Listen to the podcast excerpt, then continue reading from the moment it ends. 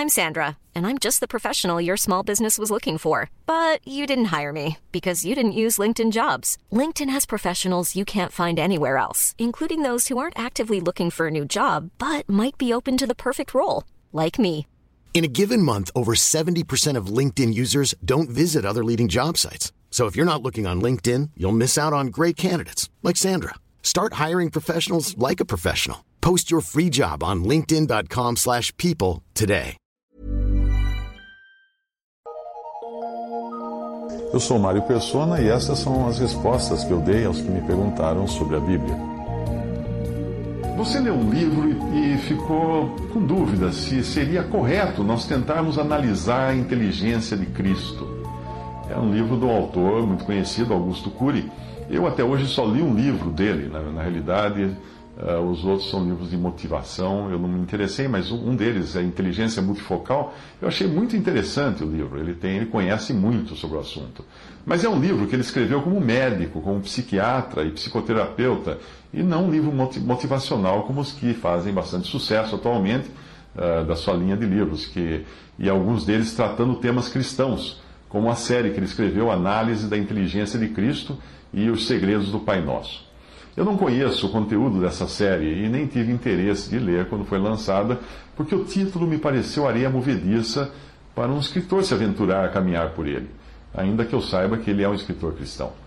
Quando vieram os outros livros e o autor firmou-se como escritor motivacional e de autoajuda, aí o meu interesse desapareceu por completo, porque eu não gosto de livros de autoajuda ou motivacionais. Algumas pessoas até confundem meus livros pensando que eles são motivacionais ou de autoajuda. Não são. É claro que a minha percepção sobre os livros de Augusto Cury pode estar equivocada, principalmente porque eu sei que os títulos dos livros nem sempre são escolhidos pelo autor, mas pelo editor que, busca um, um, título mais vendável, mais rentável, que atraia mais as pessoas e possa vender mais. Mas a minha percepção parece ser a mesma que você teve ao ler a série Análise da Inteligência de Cristo, pois você comentou o seguinte, abre aspas, o livro se trata mais de uma visão humana de Cristo sobre sua capacidade de lidar com seu meio, com os discípulos os judeus e suas tradições. Enfim, está falando de Cristo como homem e não como filho de Deus. Quando digo homem, é porque ele fala de Cristo fora da escala da fé, investigando ele apenas como homem mesmo, sem divindade, assim como Sócrates e Gandhi ou qualquer outro pensador. Você acharia isto saudável? Fecha aspas. Eu prefiro comentar a sua preocupação não como uma crítica ao, ao, ao, autor ou aos seus livros, que eu não li, exceto um, pois seria injusto eu criticá-lo. Eh, eu comento como minha opinião sobre os livros de autoajuda em geral e livros que tentam decifrar a pessoa de Cristo em particular, a parte daquilo que podemos saber do Senhor que é revelado pela palavra de Deus. Mas eu não acredito que seja correto nos aprofundarmos ao ponto de tentarmos analisar a inteligência do Senhor Jesus e nem um pouco, nem tampouco queremos usar dessas conclusões para melhorar a vida das pessoas. Eu digo isso baseado em alguns pontos. Primeiro, porque Jesus é o Filho de Deus, portanto, Deus e homem perfeito. A sua natureza é um mistério ao qual psiquiatra nenhum pode ter acesso. Nós podemos analisar a inteligência e comportamento dos discípulos, e fazemos isso com frequência, porque são seres humanos como nós. Mas colocar o Criador num divã, eu acho ousado demais. Veja isto, Mateus 11, versículo 27. Todas as coisas me foram entregues por meu Pai, diz o Senhor Jesus, e ninguém conhece o Filho senão o Pai, e ninguém conhece o Pai senão o Filho, e aquele a quem o Filho o quiser revelar. Agora, essa passagem revela que existe um mistério a respeito da pessoa de Cristo que ninguém é capaz de compreender. Ninguém conhece o Filho senão o Pai. E nem poderia, já que nós estamos falando da deidade e humanidade de uma pessoa sem pecado e sem a possibilidade de pecar.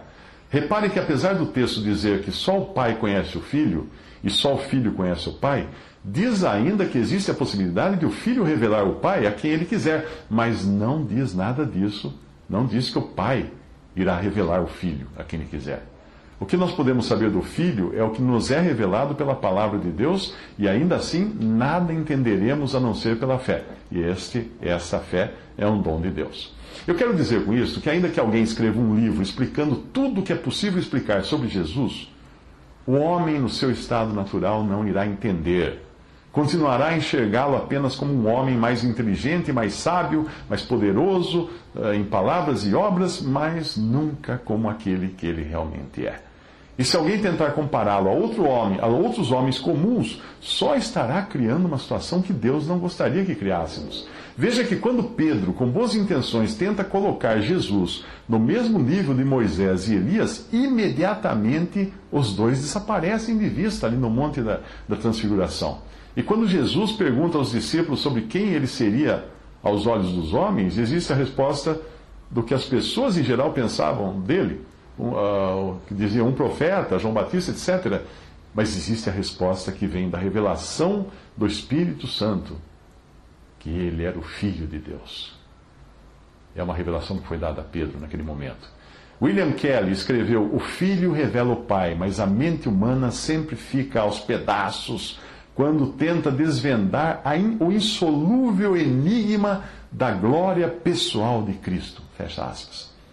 Tentar desvendar a inteligência de Cristo para com isso trazer algum benefício às pessoas no seu estado natural, como descendentes de Adão, também apresenta algumas dificuldades. Primeiro, como eu poderia entender a inteligência do Criador sendo eu mera criatura? Romanos 11, 33 a 34 diz: Ó oh, profundidade das riquezas, tanto da sabedoria como da ciência de Deus, quão insondáveis são os seus juízos, quão inescrutáveis os seus caminhos, porque quem compreendeu a mente do Senhor? Ainda que alguém conseguisse extrair algumas gotas da inteligência divina para, na melhor das intenções, querer ajudar as pessoas a terem uma vida melhor, a questão é que as coisas de Deus jamais podem penetrar a mente e o coração do homem, a menos que este venha a nascer de novo e essas coisas lhe, seriam, lhe sejam então reveladas pelo Espírito de Deus.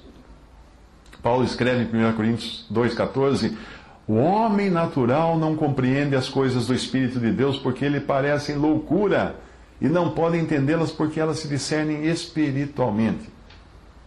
O grande problema dos livros de autoajuda é que eles tentam dar aos seres humanos, caídos nos seus pecados ainda, a falsa ideia de que podem ser felizes. Um médico pode ajudar o seu paciente a ter uma vida melhor, no sentido físico e emocional, mas não poderá dar a ele a certeza da vida eterna ou nem mesmo uma, vida plena aqui nesse mundo, já que o vazio que o ser humano sente, carrega no seu seio, é do tamanho de Deus. Nada menos ou menor que Deus pode preencher esse vazio, pode saciar essa sede. Frases motivacionais podem até dar uma sensação passageira de satisfação, tipo grito de torcida, mas são como gotas de água extraídas do poço de Samaria, da, da, do, da qual, do qual o Senhor Jesus fala em João 4, de 13 a 14, para a mulher samaritana. Jesus respondeu a ela e disse-lhe: Qualquer que beber desta água tornará a ter sede. Mas aquele que beber da água que eu lhe der, nunca terá sede, porque a água que eu lhe der se fará nele uma fonte de água que salte para a vida eterna. Quando alguém busca em livros motivacionais ou de autoajuda a solução para os seus problemas espirituais, está buscando no lugar errado. Nós não precisamos de autoajuda, nós precisamos da ajuda do alto. Cristo como Salvador e Senhor. Nada menos que isto pode resolver o problema do homem. E não é pela imitação de Cristo, que é o nome de um livro muito famoso, antigo até, que o problema é resolvido mas pela fé em Cristo como Cordeiro de Deus, que morreu no meu lugar, levando os meus pecados na cruz. Querer que o incrédulo siga o exemplo de Cristo é como ensinar papagaio a falar. Ele pode até aprender, mas não faz qualquer ideia do que seja aquilo e não tem qualquer utilidade também. Por eu ser um palestrante profissional e tratar de temas como carreira, comunicação, marketing pessoal, vendas, etc., alguns me chamam de palestrante motivacional. Bom, em certo sentido, eu realmente procuro motivar as pessoas mas no sentido profissional. Motivar o vendedor a vender mais, motivar o profissional a aprimorar suas competências, o empresário a melhorar sua comunicação com a sua equipe, coisas do tipo. Mas em momento algum eu digo às pessoas que essas coisas as tornarão felizes e realizadas. Nunca, eu sei que não vão, não vão, não vão fazer isso. As minhas palestras e livros são no sentido de resolver questões terrenas ligadas a esta vida e à carreira profissional porém ninguém irá sentir-se verdadeiramente realizado enquanto não resolver sua questão eterna, que inclui o perdão de seus pecados, para apresentar-se a Deus não mais como um réu para ser condenado ao fogo eterno, mas como um filho que volta à casa do Pai.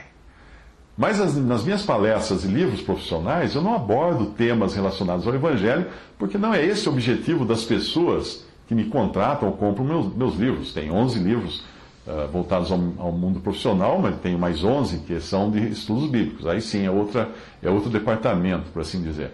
Alguém que se propusesse analisar a inteligência de Cristo precisaria incluir também o comportamento dele no Antigo Testamento e também em Apocalipse, quando ele aparece como ancião de dias com uma imagem, com uma aparência tão terrível que faz João sentir-se como morto.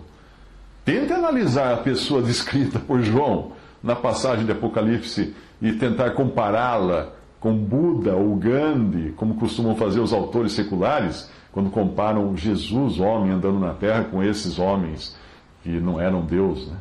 Eh, tente fazer isso com a, a imagem que Jesus, a aparência de Jesus, do modo como ele é apresentado no primeiro capítulo de Apocalipse, você vai ver que a ideia de decifrar a pessoa de Cristo fica infinitamente mais complexa. A passagem diz assim, Apocalipse 1, de 12 a 18, João escreve: Virei-me para ver quem falava comigo, e virando-me vi um semelhante ao filho do homem, vestido até os pés de uma roupa comprida e cingido pelos peitos com um cinto de ouro. E a sua cabeça era, e cabelos eram brancos como lã branca, como a neve e os seus olhos como chama de fogo, e os seus pés semelhantes a latão reluzente, como se tivessem sido refinados numa fornalha, e a sua voz como a voz de muitas águas. Ele tinha na sua destra sete estrelas, da sua boca saía uma aguda espada de dois fios, e o seu rosto era como o sol quando na sua força resplandece. Eu, quando vi, caí a seus pés como morto. Ele pôs sobre mim a sua destra, dizendo: Não temas, eu sou o primeiro e o último e o que vivo e fui morto, mas eis aqui eu estou vivo para todo sempre, e tenho as chaves da morte e do inferno. Em Apocalipse 19, de 11 a 16, ele chama-se fiel e verdadeiro e julga e peleja, peleja com justiça. Os seus olhos eram como, como chamas de fogo. E sobre sua cabeça havia muitas diademas, e tinha um nome escrito que ninguém sabia, senão ele mesmo. E o nome pelo qual se chama é a palavra de Deus. E a sua boca e da sua boca saía uma aguda espada para ferir com ela as nações, e ele as regerá com vara de ferro. E ele mesmo é o que pisa o lagar do vinho do furor e da ira do Deus Todo-Poderoso. E no manto na sua coxa tem escrito este nome: Rei dos Reis e Senhor dos Senhores. E ainda que alguém quisesse analisar a inteligência de Cristo, apenas na sua vida aqui nesse mundo, nós somos exortados no livro de Hebreus a olharmos para Jesus agora, o autor e consumador, consumador da nossa fé, mas não mais naquele, naquele estado de fraqueza e de humilhação em que ele andou aqui e foi até a cruz. Mas nós vemos Jesus agora, sentado, glorificado, sentado à destra de Deus nas alturas. E aí, com esse Jesus, sim, hoje, que nós devemos nos ocupar.